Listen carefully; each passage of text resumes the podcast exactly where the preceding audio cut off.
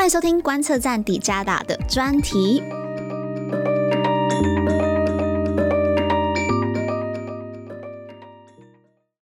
我们今天很开心可以邀请到 Emily 跟 Alicia，还是两位都是我认识蛮久的，诶，算蛮久，就一阵子的朋友。那我想大家应该是蛮。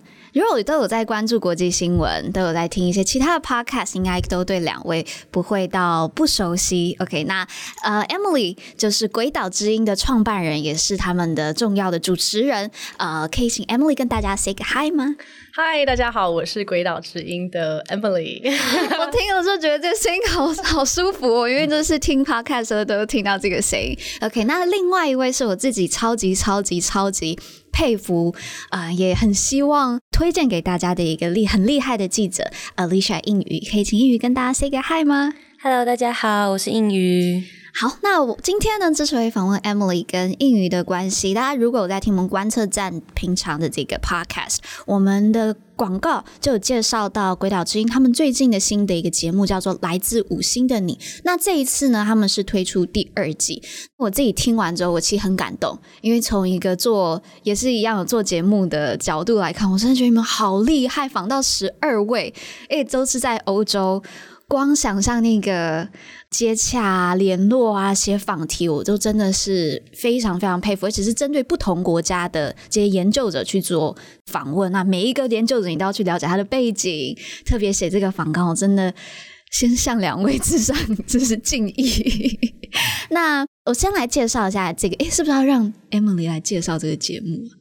可以啊，可以啊。好，那请 Emily 介绍一下。好啊，好啊。嗯，我们在讲的是来自五星的你。那它是一个在讲中国影响力的一个 podcast。嗯。那其实这一次我们是第二季嘛。那第一季是在呃前年的时候，前年年底的时候，那时候推出。那最早为什么要做这个？是因为当然自己有看到说，其实。中国影响力这件事情，它其实很多很多层面。嗯、那我们怎么去了解这件事情？其实哦，好复杂。在台湾有台湾的理解方式，香港有香港的理解方式。你在美国、欧洲，在全球各地都有他自己的理解方式。那那时候自己是先看到说，哦，OK，那中国它可能可以是透过不管是经济上，还是在学术上，或是在商业上，或是外交上的什么方式，来取得他们在国际上想要得到的一些什么东西。嗯、那这些对我们大家有什么影响？刚刚开始。最早在问的是这个问题，那其实要这样，要回答这个问题很可怕吗？它是一个很多爪的一个怪物，所以那时候的解决方案就是，好，我们拆开来一个一个看。嗯，那对于华语国家来讲，第一个就是到底什么是中国？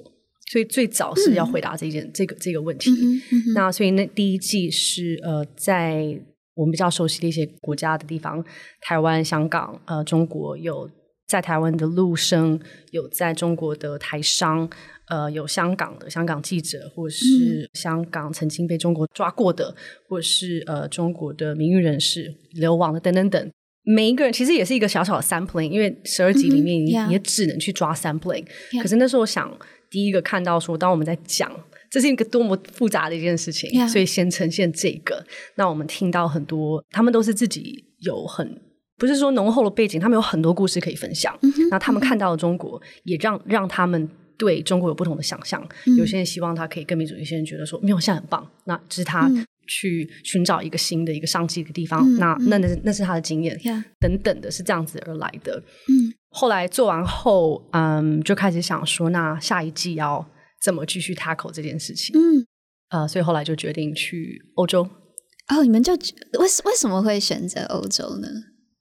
我觉得那时候，嗯，在那个当下是二零，我现在算起来二零二二年，我们第一个访问是八月嘛，二零二二年跟第一个是贝林，八月那时候，呃，其实已经决定，当然已经决定是欧洲，所以已经决定很一阵子了。OK，、嗯、为什么会这样？因为很多人在看美国，Yeah. 很多人在看 Yeah. 呃北美、Yeah. 澳洲的中国影响，其实也是很。讨论度也是很高。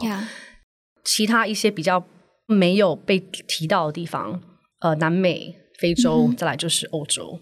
那欧洲也很复杂，所以我们开始去研究的时候，开始要去解剖，说它到底如何如何复杂。每个区域都有自己复杂度啦。嗯、可是欧洲的话，他们自己的自己的地区就会影响他们怎么去想中国，然后他们自己的国家的挑战又会影响到他们怎么再去跟中国打交道。Yeah, yeah, yeah. 所以那时候我觉得这个非常非常有意思，所以就就开就决定去欧洲。嗯，当然我说去是说我们的心态去欧洲，对，我们没有人真的去。那刚好现在直到节目要播的时候，其实欧洲跟中国这个议题其实非常大。对，就刚刚好就是在播出，因为没有就是对啊，你们也看不到未来，就刚刚好是在播出的时候，像马克宏访中啊，然后德国总理访中啊，然后等等等欧洲议题，真欧洲的对中关系也都啊、呃、变得更受到大家的瞩目。那对，我觉得这也是我在听节目的时候，我自己学到很多的，刚好也是最近很多欧洲事务，然后我常会在看的时候觉得，哎，例如说马克宏好了，我会觉得，哎，为什么他会有这样的角度？那当今天有一个这样的节目，让我了解说他们怎么看到的，因为他们的地缘政治跟台湾的地缘政治是完全不一样的。听到他们的声音，听到他们的角度的时候，我也更能够理解为什么他们会有这样的政策。那我想要再来请问一下映瑜，映瑜是在这一个节目当中的呃，算是访问者，就映瑜访问了非常多的这些对中或是中国的研究者，或跟中国有关系的这一些人。我我很好奇的一件事情，是你们怎么找到这些受访者的？因为他们每个人的中文都很好，诶。对，呃，这个要非常谢谢，就是五星的团队，就他们非常的呃，做了非常多的功夫，然后做了非常多的研究。其实，在我加入之前的时候，那时候 Emily 来找我，其实就已经告诉我他们有这样子的想法，嗯嗯嗯、以及大概已经列出了一些他们觉得就是不一定是回答，但某种程度是可以去回应这个大的命题的这些人选。但真的最困难的，其实还是就是你要呃了解欧洲跟中国的这个。关系，然后有这方面的专业的知识，或者你有在欧洲的一些中国经验，嗯、同时又要会说华语，然后又要能够跟就是华文的听众可以很流畅的去表达他们的这些想法。嗯、其实这是呃那时候面临最大的挑战。比如说那时候有几个我们觉得非常棒的一些受访者，但是可能他们。就是甚至有些聊完就说我我没有办法用中文，中文对来做这个节目这样子。嗯、那呃当然因为我们还是会做一些取舍，毕竟就是这个节目主要的群众还是华文的听众嘛。嗯我中间可能也会有些挣扎，但是我后来就发现出来之后，发现我妈也在听，我就觉得 那我们就有打中了，就是说.就是真的是可能对于呃英文相对比较不熟悉的这个群众，嗯、他们还是可以去听到那些在欧洲人他们的这些声音。嗯、那我们在讨论过程中。可能我也会就过过去的可能一些经验，也会建议一些呃，我觉得适合的人选。嗯、那我们就是用这样的方式来讨论，嗯、然后去去拿捏，比如说可能学者的比例啊，或是本身有自己经验的这些、嗯、呃华人是对受访者对，对，然后用这样的方式来去决定我们可能就是这些呃采访人选。那当然，我们现在出了九集吗？是吗？十一了，十一了哦，十一，不好意思，明天、明天、明天第十。今年第十一啊，对对对，是。哦、oh，OK，对对对，我现在最新听到是捷克的那个是第十十十，Okay. 对对对，嗯，嗯对。那其实还是有一些名单，很可惜，可能我们还没有时间，就是去访问到。嗯、那当欧洲这么的大，那我其实，在跳下去之后，就会发现，哇，其实可能他们是相邻的国家，可是对中的政策可能是呃差的非常远。对，然后小国大国，或者是他们过去的历史背景，都会影响到他们怎么样子面对呃中国。这样子一个这么大的国家。嗯呀，这里真的是因为我英语知道，就我去年的有蛮长一段时间就跑去欧洲，然后我去之前我也有就是 consult 一下英语，那那时候就有发现，在整趟过程当中，真的就有发现，像刚才英语讲的，有可能只是邻近的两个国家，但是有可能跟他们的主要的经济产业，或是他们的农作物的不同，或是他们的矿产的不同，跟中国关系就是。完全不一样了。诶，欧洲这么多国家，所以我特别特别特别的佩服你们可以访问这么多的人，然后针对每个国家都写不一样的访纲。那我很好奇的一件事情是，当这些受访者知道这是一个来自台湾的节目的时候，他们有什么样子特别的反应吗？对，我自己会比较，因为是我主要接洽这些受访者，像、嗯、第一个通常的反应都会是还算蛮开心的，对，Okay. 因为可能就是他们在做的相关的研究，然后他们也会觉得，就是呃，现在台湾是一个很好的一个。研究的例子，不管是好的案例，嗯、或是呃一些他们可能可以值得反思的一些案例，但确实都是他们会觉得有好奇的。那有些受访者可能自己本身就有在台湾待过，嗯、所以呃，大部分的反应其实是蛮好的。嗯、那尤其可能他们是如果是在海外的中国人，呃，或是他们可能之前居住在所谓中国的政府的统治底下.这些人他们可能就会对我们的。在防备上面就不会那么的强，但是因为可能如果说是呃华文相关的节目，他们可能会呃相对的比较谨慎一些。但是在台湾，他们可能就看到之前的内容，就会大概知道说就是呃我们的方向。但是有一个比较大的疑问，就是他们可能会觉得说，是不是特别的偏向某一个观点？对对，然后这个可能也会让他们就比较担忧。所以比如说在问问题或什么之类的时候，后来他们可能也会。会希望可以看一下我们就是怎么样子剪辑，或是最后的内容是用怎么样子的方式看出。这可能有一些受访者就会相对的比较谨慎一些。有没有碰到就是说他不愿意访的？其实第一季大家听到呃受访者听到这是台湾的时候，我们也有一些受访者说这是他第一个在台湾的访问，oh. 所以他们是蛮蛮好奇的。嗯，那呃其实因为台湾在呃新闻媒体在新闻自由上面一直是大家都很知道新闻自由这件事情，嗯、所以大家、嗯、他就会。也蛮 open minded，Yeah. 呃，所以像英语刚刚讲的，他就会呃可能会比较开放一点，对，嗯。可是我觉得这个节目对我们来讲很重要的一点是，呃，这不是台湾观点的一个节目，mm hmm. 因为我们在看英文的呃 literature 里面在讲中国影响力这件事情，他们都是以国际观点去讲中国影响力。Mm hmm. yeah. 那在英文的文学里面很多这些资讯，嗯、可是，在华文里面，我觉得大部分至少我们那时候看到的，在讲中国影响力的，都是某一个国家出发点的一个观点。如果是台湾出的，他就会是讲他，他只讲台湾；香港出的，他就讲香港。这个也 make sense，因为他要、嗯、这是他的读者嘛。对。那因为我们针对的是全球的华语的，嗯、所以呃，蛮我们还蛮。Focus 一点，就是这个其实带来的是对国际上的一个影响。Mm hmm. 当然，一定要讲到台湾.也都要讲到，这.是很重要的。可是它不是一个在从台湾观点讲中国欧洲关系，或者在讲中国因素。嗯、mm，hmm. 所以我觉得这个 differentiation 大家其实还蛮嗯，他们听到蛮开心的，说哦很好，所以他们也很认.非常认同这一点。对。那同时他们对台湾当然是友善的。Mm hmm. 呃，不过他也他也同意说，对，这其实在讲中国因素的时候，不应该只从哪哪一个。呃，地区去讲，因为它影响到了真的是全世界的一个动态，所以我们希望去探讨的是这一块。嗯、会不会有呃任何的受访者有可能他在讲的时候，可能比较担心他讲出来这个话会影响到他未来？因为这些很多是中国研做中国研究的学者，有没有担心就是他有可能讲出来的话会影响他日后的研究？说不好意思，这边帮我剪掉或者什么样这样子的情况？学者们其实还好哦，因为学者们他们自己要怎么拿捏，嗯、他们都非常的清楚。Okay. 甚至有一些，他们甚至会说：“对啊，我自己应该也回不去了。”有有有知道对，Yeah. 反而是呃，activist，嗯，活动对呃，运动家，运动家，反而是他们或是流亡者，他们需要顾虑的会比较多。Yeah. 那我接下来想听来到这个内容面，嗯、呃，我真的非常非常推荐大家去听《来自五星的你》，而且我觉得不是会。虽然内容很很丰富，嗯、然后可以学到很多，但不会让我觉得那种很 heavy 或者是那种情绪很沉重的感觉，非常推荐给大家。那我觉得。嗯，我、uh, 我自己在听这些内容，听从不同的国家的研究者他们分享他们怎么看中国，怎么看中国影响力这件事情的时候，呃，我我也想要问一下 Emily 跟映宇同不同意我这样的说法？就我听起来之后，除了最新听到那个捷克的这一集，他们有提到中国国防的，他说接下来他们会比较。啊，注重中国在国防上面的一些压力或威胁。除此之外，好像听他们比较多讲到中国影响力的时候，更多是着重在于经济上面。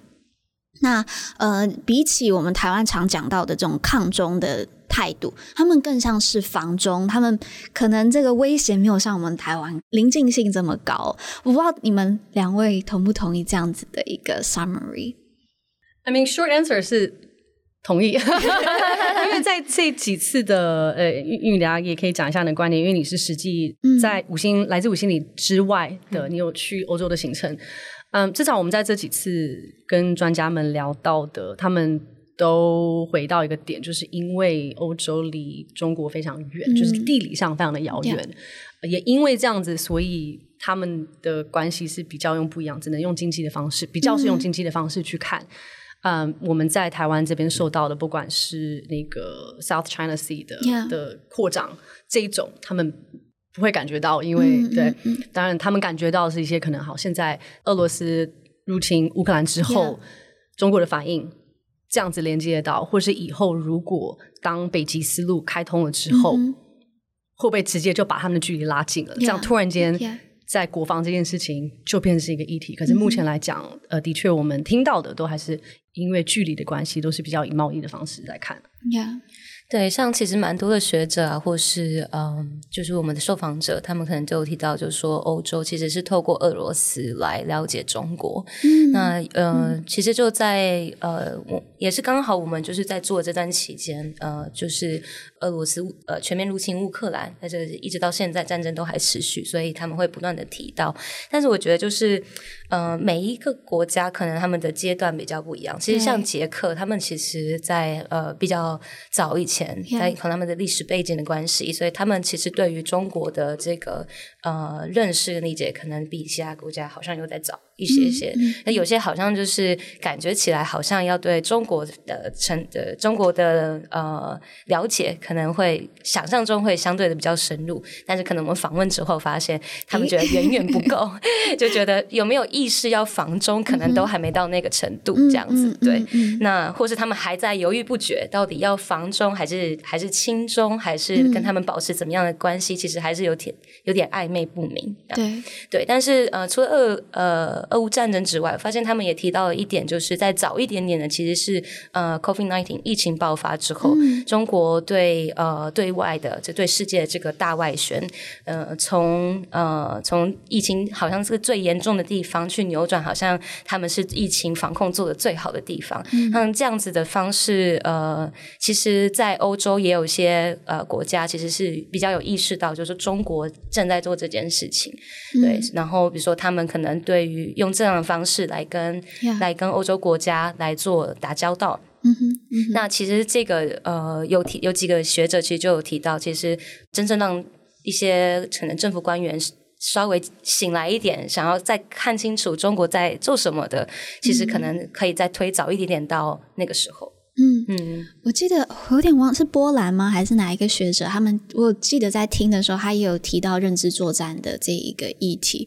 那也有发现，就是这些真的国际的这种舆论讨论，也慢慢的在这个在欧洲慢慢的发酵当中。那我不知道你们作为主持人，还有就是在做这个节目的第一线，你们听完整体之后，你们觉得有什么是可能身为台湾人，台湾人在听的时候？或是有哪一点是你们在听的时候觉得，哎，这好像是我过去没有想到的？我觉得整季讲到的，一直回来提到的东西，不管是自从疫情之后，嗯，尤其是欧洲他们对中国的想法的改变，嗯，或是因为俄罗斯入入侵乌克兰之后中国的反应，或是说讲到贸易上的。十七加一、十六加一、十五加一、十四等等的这些，我觉得其实对台湾来讲好像都蛮新的哎，因为对，对，因为在二零一九之前，其实我们至少比较看得到，表面上比较看得到中国因素，还没有到现在的讨论这么活跃的时候，其实是孔子学院。嗯、哦，对对对。那时候很多中国是透过孔子学院来做它的文化的影响，对，对，因为大家都想学中文嘛，嗯、那所以在每一个学校基本上就有一个孔子学院。嗯、那乍看下来觉得很棒啊，你可以学习一个另外一个国家的文化，学中文.没什么不好的。可是后来大家才发现，在孔子学院里面，言论审查，言论审查，对。嗯、然后这些学校他们之后去中国后。应该说不是去中国，这些学校他们有时候在中国也有交换的的 program，、嗯 yeah. 很多都在北京、上海有做很正式的 program、嗯。这种时候，审查更严重了，因为他直直接进入校园里面，不是学院，不是孔子学院里面，而是校园的 Yeah. 的主派。所以我觉得刚开始那时候比较表面上看到是这一些，说哦哇，这个的影响会是什么？就是学术影响这件事情。嗯、那呃那时候有些人开始去 push back，也开始大家开始慢慢的去才发现说这个的规模是多大。所以我觉得这个之前其实我们的了解比较是这样子。那台湾现在也有自己的台湾学院. 去 counter 这件事情。那不过在这个之前也是。这些不同的国家，这些不同的学校，他们要决定，他们要先发现说，对这个对学术学术自由来讲是违反我们的学术研究的自由，嗯嗯嗯、所以我们今天拒绝孔子学院。后来孔子学院开始一个一个关起来，嗯、所以这一件事情，其实，在我们原本在。在呃准备第二季的时候，原本是想要讨论的，后来哇，事情转变得好快 开始呃从呃对啊，二零二二开始在讲欧洲后，这个已经是你们是很老旧的历史。你们是什么时候准备这一个节目的啊？嗯，你记得我们什么时候开始聊了吗？我们第一次录音是八月二零二二的八月，OK。可是录音之前就已经准备一阵子了。你记得是什么时候我们碰面？然后应该是我从。乌克兰回来的时候，哦，所以是俄乌战争后的之后开始。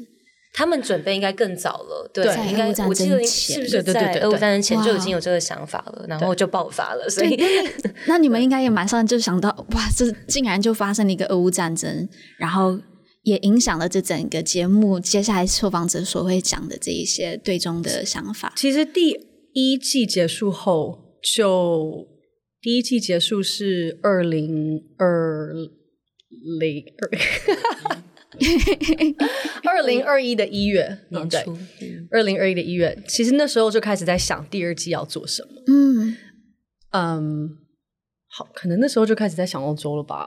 可是当然，在决定欧洲之前，也看过了其他的区域，嗯、才确定说，哦，现在当下其实欧洲能做最多。嗯、那接下来是哪一些地方？再.再看看，对，嗯 um, 所以对啊，那时候也蛮巧的，后来就发生战争.那改变了所有东西，也打翻了我们那时候觉得该讨论的东西，嗯、哼所以后来像学术自由这件事情，孔子学院其实这十二集里面。好像有有提到有一个人有一个问题了没有稍微提到这件事情，对对对对，对。可是，在二零二二年的这个当下，它已经不是一个最重要最重要的东西。对，虽然它是一个很很很重要的一个背景，嗯呀。我觉得对于台湾人可能比较难想象，因为毕竟台湾没有孔子学院，那很难理解说，诶，孔子学院在国外可以受到，可以有这么大的影响。那我我现在想到的就是，其实现在的这个海外警察局也是另一个让呃全世界各个国家也开始意识到，诶，他们已经在我们的国家里面设点了，然后大家会开始有这些防卫意识。那我想要转过来问一下英语，就是呃，我一开始想到说英语是一个非常非常敬佩的一个记者，是英语有很多很多实地的采访经验。那包括刚才提到俄乌战争的时候，英语也去到乌克兰，还有波兰嘛，我记得。然后嗯、还不止，就是英语之前也去到黎巴嫩，很多等等的国家去报道难民议题。这也是为什么我那时候去难民营的时候，先去 consult 映瑜。那我想要问的是，因为你访问了过，你去到了这么多的地方去做访问，你也累积了非常非常多深厚的这些访问经验。那这一次一连下来十几个受访者，欧洲的这一些呃研究者或是流亡者，你觉得这一次的访问有什么不一样的？然后或是有哪一部分、哪一个访问你印象最深刻？嗯，对，我觉得，嗯、呃，就我觉得。这次能够做这一次的节目，其实我非常非常的开心，因为我从中间学到非常的多。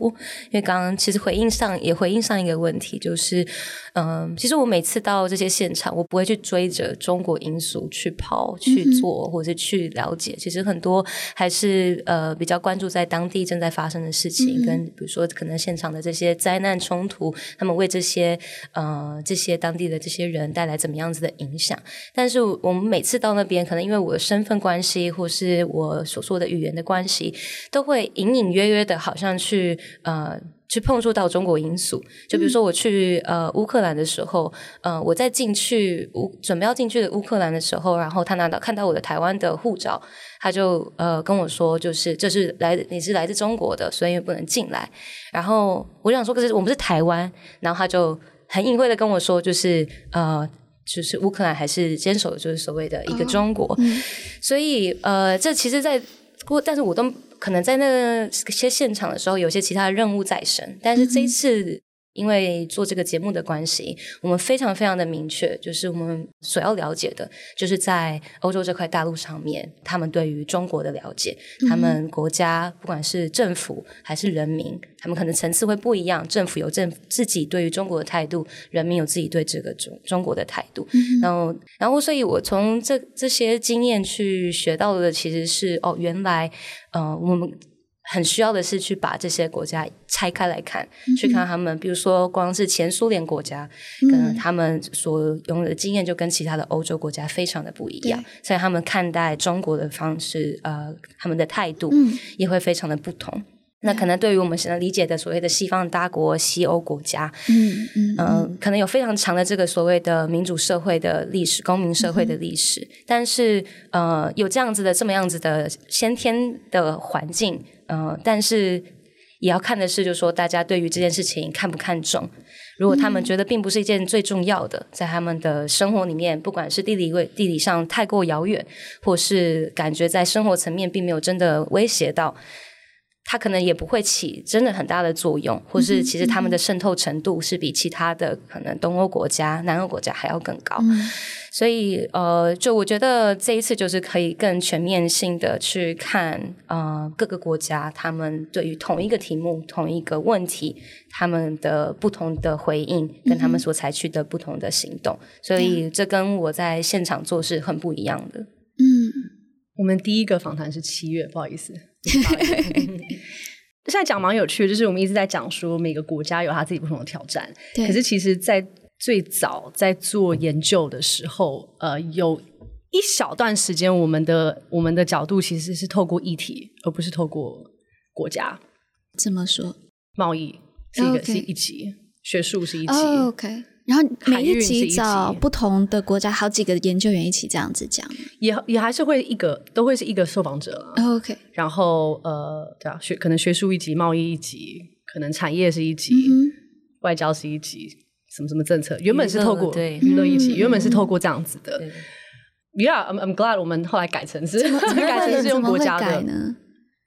因为我觉得后来发现，当然那是一种理解的方式。可是如果在实质上我们要去做 tracking 的话，嗯、要去为了以后要去追踪这些关系是怎么改变的，其实是透过国家是比较好去看它怎么变，它的变化是什么。嗯嗯。那在每一个国家，我们才可以再去看说，哦，对哪一个国家来讲，它会有它的议题，这些议题是什么？嗯、然后我们可以再去做比较。好，这些国家，呃，如果讲贸易好了。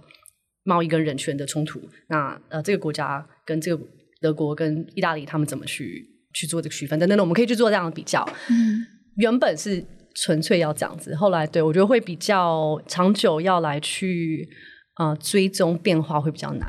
嗯，所以后来是回到其实简单化，嗯、其实也是 straightforward 的事情。而且一方也是，就可能受访者他们可能对于。呃，假设他们对于呃经济贸易这个议题其实很专精的，可是他们主要 focus 的可能就是还是区域性的，嗯、不一定说一定是一个国家，Yeah. 可是至少比如说。假设波罗的海三小国，嗯、或是东欧、西欧，所以还是会有他们在就是呃研究领域专业上面的这个差异。嗯、所以如果他们要就说，可能我可以讲这个，但我不能讲那个国家，呃、因为他可能并没有做过到真的很多的研究。这样，嗯，嗯这也是我之后也是去了一趟欧洲，然后看最近为了更了解欧洲，去多看一些文章之后，会发现真因为。国家这个概念，主权国家 （nation state） 这个国这个概念就是从欧洲大陆出来的嘛。那那个在一六三八年，大家整个呃亚洲都还在帝国时期，他们慢慢就国家这个概念出来了。那也是可能因为也是他们非常早就开始在有发展这样国家概念，所以他们那个主权主权的分野，还有国家自自各自发展的那一个呃形态，还有那那个区分是比我们亚洲还有很多国家还更清楚的。那也我也是在这个节目当中看到，真的每个国家。就像 Emily 讲的，都有各自自己要碰面对的一个问题，然后他们真的都好不一样。那所以我特别喜欢这个节目，因为它真的让我在一个节目里面可以听到不同的声音。那对我自己来讲啦，是一个思想上面的一个碰撞。那我再一次推荐给大家，就是到各大 Podcast 平台搜寻《来自五星的你》。呃，大家也可以去追第一季，因为我觉得它它没有这个时效性的问题。对，那我现在最想问的问题是。有没有要出第三季？有想哎、欸，很想，对啊。欧洲还没讲完吧？还有那么多国家，欧洲还没有讲完。其实欧洲还有一个最没有讲完的是欧盟。呀，嗯，呀，我们会再想办法。所以第三季也会在欧洲吗？还是转到非洲五十个国家五十集？对啊，还不应该也不会到用国家来分了，就就有点困难。对，有在想非洲。你有在想南美？嗯，可能呀，先把这一季做完。世世界好大啊！对啊，南美有兴趣的话可以。不过就连这一季的话，其实刚刚讲到我们讲到的国家嘛，有乌克兰、波罗的三波罗的海三国，德国、捷克、中亚，呃，德国，呃，维吾尔，嗯。它不是一个国家，可是维吾尔它这它其实他其实是是这个礼拜的一集，它是在瑞典的一个维吾尔人，有讲到有法国、英国等等的。当然这，这这只是一个小小的 sample 而已，就十二集里面也只能做这样子的 sample，嗯。那所以我们自己也会希望用其他的方式，不管是在我们的脸书上，或是透过我们的 newsletter，再补充一些可能在这十二集里面没有讲到的东西，比如说欧盟，Yeah，对，或是比如说，其实就德国就已经。我们的受访者那个 Glacier，我们在受访他，直到呃播出的时候，其实德国也变了非常非常多。嗯啊，所以后来我们有请人在特别为德国写了写了一两篇、嗯、呃 update 的，那这些我们可能就必须要用其他方式去看出，嗯、newsletter 啊，或是我们的网、嗯、脸书等等的。对，对啊，这个也是这个挑战啦，因为 Podcast 其实我我们这种做法。来自五星年你的做法其实还蛮耗时间的.从做那个研究到 booking 他们，因为每一集其实，在大家听到之前，运营都会做预防一比一的时间的一个预防，所以其实这个还蛮，然后预防完后，呃，打逐字稿再去剪等等等的，其实还蛮耗时间的，所以代表是说打逐字稿。因为嗯、呃，有一些我们会打逐字稿，特别这个节目会打，我们并不是所有的节目都会打逐字稿。Okay. 对对对，嗯、那嗯，其实它很有这种学术研究的的这个这种价值诶。Yeah, yeah，所以我们有一个.这逐字稿都是同一个人打的，然后所以他其实是我们第一个听众。他每次就会、oh. 我们寄给他之后，他就会先回来说：“哦，好好听，好好听，我学了好多。”他很棒。对啊，那嗯，也是因为这样子。可是讲欧洲，讲中国中国因素，讲地缘关系，其实这个变化很快。所以我们也在想办法跟上这个这个速度。嗯哼，嗯哼。然后我觉得这也是做这样新闻类型或是政治分析类型的内容，真的最最难的，因为真的今天一则新闻有可能全部都改变了。对.我记得那时候访问在英国呃留学的一位中国抗争者，然后访完他之后就白纸革命，oh. 对，然后很多这样子类型的事情啦，就是可能访完之后就会。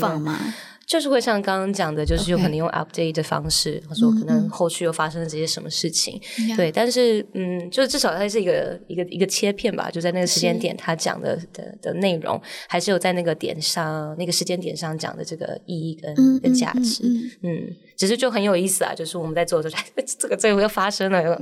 看能不能补进去这样子.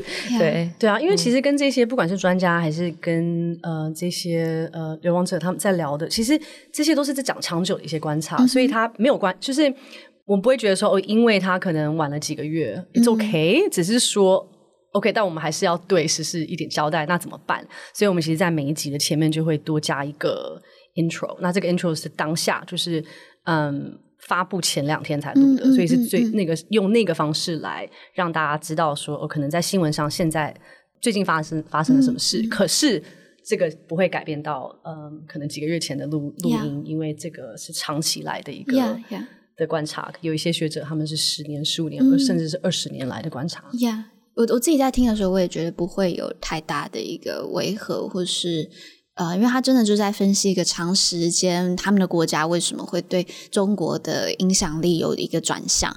那这真的是你可以听到的是长时间的一个观察，而不是针对一个单一事件的一个回应。对，所以。我很期待第三季，谢谢。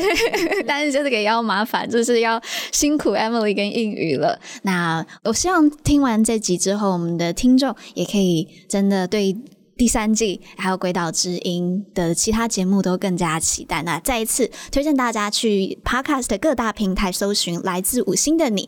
那第一季跟第二季都可以追，第二季还有几集呀？还有三集，三集，两个都共十二集。OK。会有一些 bonus 啦，就是对对对，所以大家听大家去查的时候，应该就是几乎都已经上架了。对呀，那推荐给大家。那我们今天的访问就到这里，谢谢大家，也谢谢 Emily 跟映瑜，谢谢。